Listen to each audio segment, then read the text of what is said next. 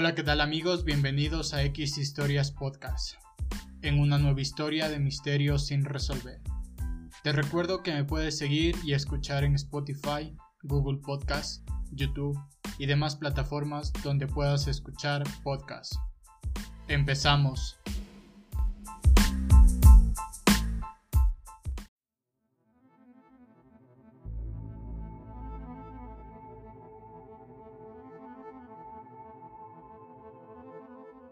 El estudiante de último año de secundaria Randy Wayne Leitch tomó prestado el automóvil de su madre y se dirigió a las 6 y 45 pm para asistir a una fogata en el bosque previa a la graduación en la granja rural de un amigo, a unas 5 millas de su casa de Linwood, en el condado de Livingworth, Kansas, en Estados Unidos.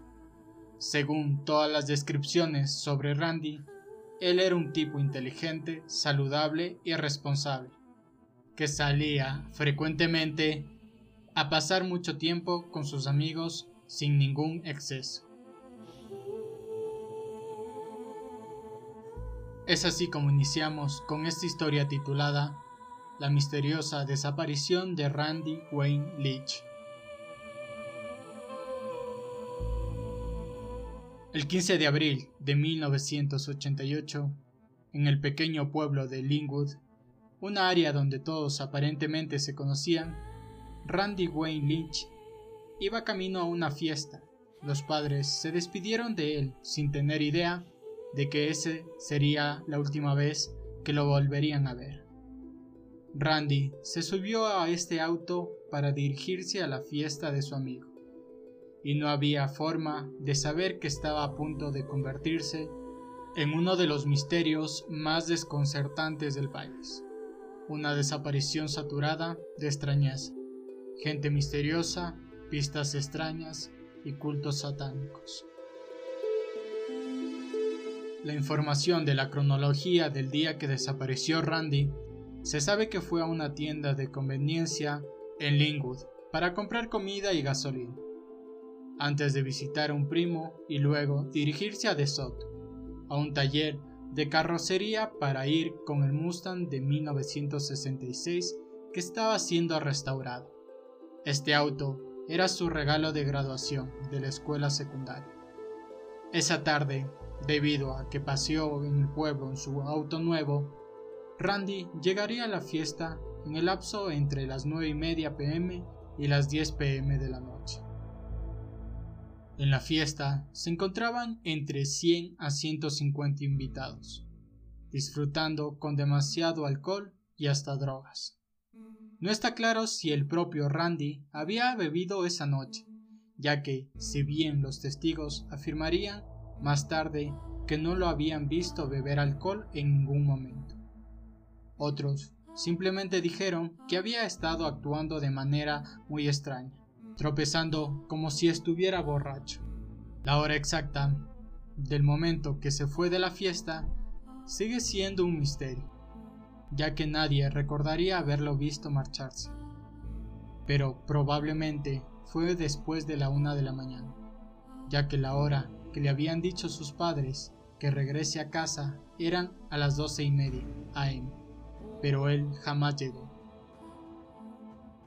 Luego de salir de la fiesta, Randy se metió en su auto y se alejó del lugar, sin dejar rastro alguno.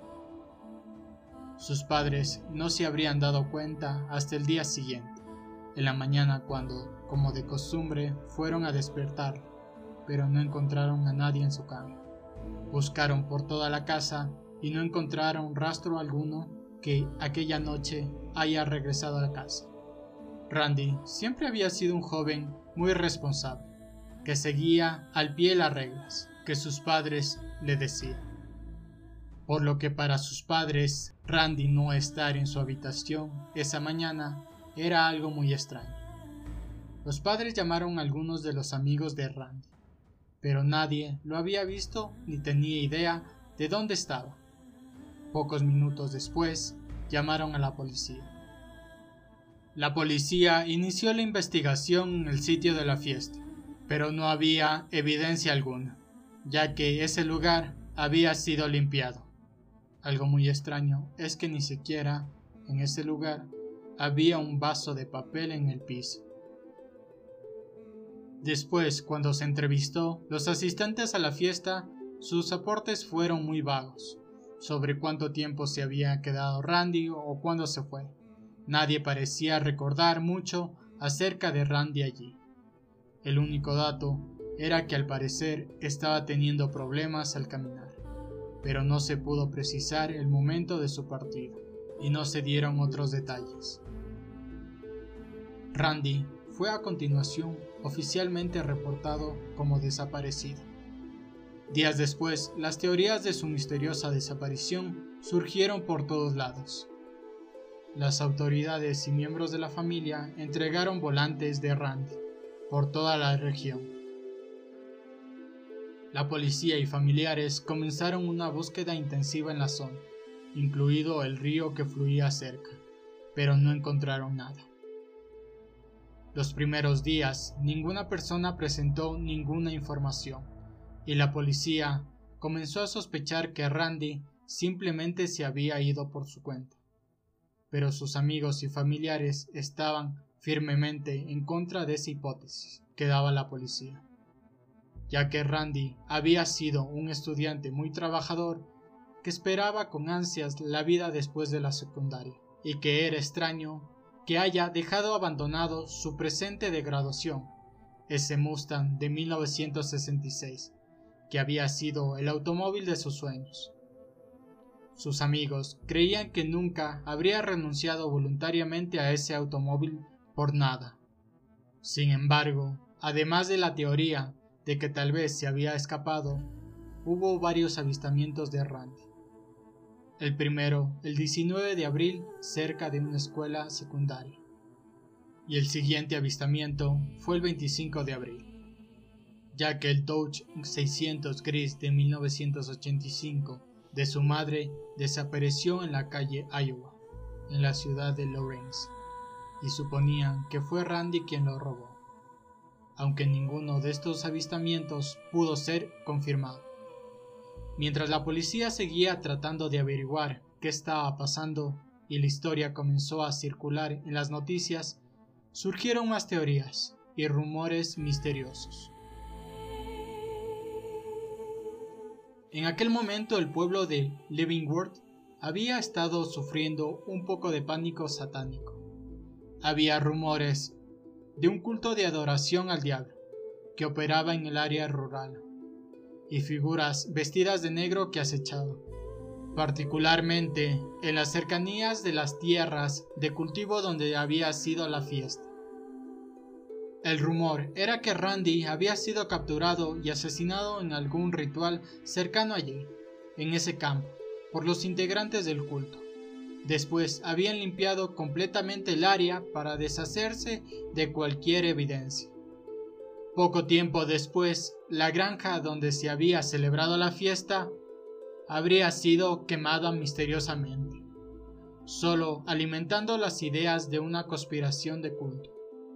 Tan fuerte fue el rumor de que los satanistas o algún tipo de culto estuvieran involucrados en la desaparición de Randy que los locales señalaron a la policía en dirección a un amigo de él llamado Robert Marbley quien también había estado en la fiesta y era ampliamente considerado como un excéntrico y satanista confeso. La policía interrogó a Marvel y dijo haber leído la Biblia satánica, pero no cree en los conceptos de esta. Además, encontraron un cuchillo en su automóvil, convirtiéndose en un claro sospechoso. También, tres jóvenes confesos de ser satanistas en años anteriores habían sido llevados para ser interrogados, pero no había evidencia de que hayan tenido algo que ver con la desaparición y fueron liberados sin presentar cargos. Otro rumor apegado a los cultos satánicos y los rituales arcanos llegó cuando un hombre acudió a la policía alegando que había sido secuestrado y mantenido como rehén durante dos semanas en una cueva por cultistas no lejos de Linwood. Este hombre dijo a la policía que mientras estaba allí, en esa cueva, había visto el cadáver de un joven que creía que podría haber sido del desaparecido Randy Leach. Sin embargo, cuando las autoridades registraron la cueva, donde se suponía que estaba el presunto cuerpo, no encontraron ningún rastro y de hecho no había evidencia de que alguna vez hubiera existido un culto. Curiosamente, el padre de Randy luego afirmaría que el sheriff había destruido la cueva, aunque las autoridades lo negaron. Otras pistas extrañas en el caso giran en torno a un conocido de Randy, con el nombre de Steve Daugherty, quien también había estado en la fiesta y fue visto la mañana siguiente conduciendo sospechosamente a 16 km por hora en una carretera secundaria que tenía un límite de velocidad de 90 km por hora. Curiosamente, este mismo hombre afirmaría que había encontrado un pie desmembrado en las orillas del río Kansas en marzo de 1989. Pero cuando la policía registró el área, no había ningún pie. Dougherty siguió siendo una persona potencial de interés hasta su muerte. Al final, ninguna de estas hipótesis y teorías extrañas han llevado a ninguna parte en la investigación, y hasta el momento no han surgido nuevas hipótesis. Mientras tanto, los padres de Randy se han quejado de que a lo largo de los años la policía ha fallado a la investigación en numerosas ocasiones. Un ejemplo es que no pusieron interés en buscar a fondo algunos de los ríos del área, y lo hicieron después de mucho tiempo. También estaba el hecho de que no habrían investigado tan profundamente algunas de las pistas que tenían como deberían haber hecho. Una de ellas fue cuando arrestaron a un sospechoso llamado Eric Montgomery en 1990. Montgomery había sido sospechoso en dos homicidios a pocos kilómetros de la residencia de Leach y admitiría que él y un cómplice habían escondido los cuerpos en barriles que habían arrojado al río Missouri. El sospechoso moriría en prisión sin evidencia de que tuviera algo que ver con el caso de Leach. Lo que hace aún más extraño es que la policía nunca les dijo a los Leach que tenían a un sospechoso bajo custodia. Y los archivos de la información de Montgomery habrían sido sellados en los tribunales, prohibidos al acceso del público. De hecho, las autoridades han sido acusadas continuamente por los Leach de no haber podido actualizar a la familia sobre las nuevas investigaciones y pistas a lo largo de las décadas. Esta falta de cooperación policial en la desaparición de su hijo ha obligado a los Leach a acudir a los investigadores privados por su cuenta y hacer su propia investigación, pero esto se ha encontrado con más extrañezas. Uno de los investigadores sería encontrado muerto poco después de tomar el caso con su esposa, ambos asesinados a tiros, y la policía lo consideró un asesinato suicida. Otro investigador que ayudó a la familia junto con la colaboración del sheriff del condado de Livingworth, Dan Weston, ayudó a traer a tres hombres para ser interrogados en el caso, los cuales fueron liberados pocos días después luego de lo cual ambos hombres misteriosamente abandonaron el caso para abandonar el Estado. Tiempo después, haciendo declaraciones, dijeron que temían por su seguridad.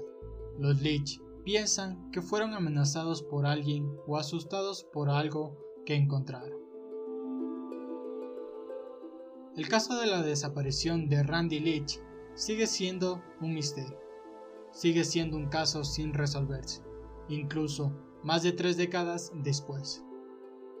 No ha habido nuevas pistas, no hay nuevos sospechosos, no hay pruebas adicionales y aunque las autoridades lo revisan ocasionalmente, en gran medida ha sido olvidado. Randy Leach fue declarado oficialmente muerto en 2001, pero nunca lo han encontrado, y su familia ha seguido investigando lo sucedido a lo largo de los años, con poco éxito. Existen muchas preguntas, pero ninguna de ellas con respuesta. ¿Estaba la policía local al tanto de esto? ¿Qué papel tuvieron que desempeñar los cultistas en todo esto? ¿Qué pasó con esos investigadores? ¿Por qué alguien quería taparlo todo? ¿Era esta una pequeña ciudad enredada en algún tipo de cosas extrañas en las que no querían que nadie husmeara? Si es así, ¿por qué Randy Leach? Lo que sea que le haya pasado, el sombrío caso se ha convertido en un torbellino de misterios extraños, conspiraciones, encubrimientos y extrañezas, que probablemente nunca podremos superar. Un caso más en este mundo sin ser resuelto. Todas las fotos sobre este caso lo puedes encontrar en X historias en Instagram. Me puedes seguir y recomendar más casos, crímenes y misterios sin resolver que te gustaría escuchar. Mi nombre es Jordi Parra. Hasta la próxima.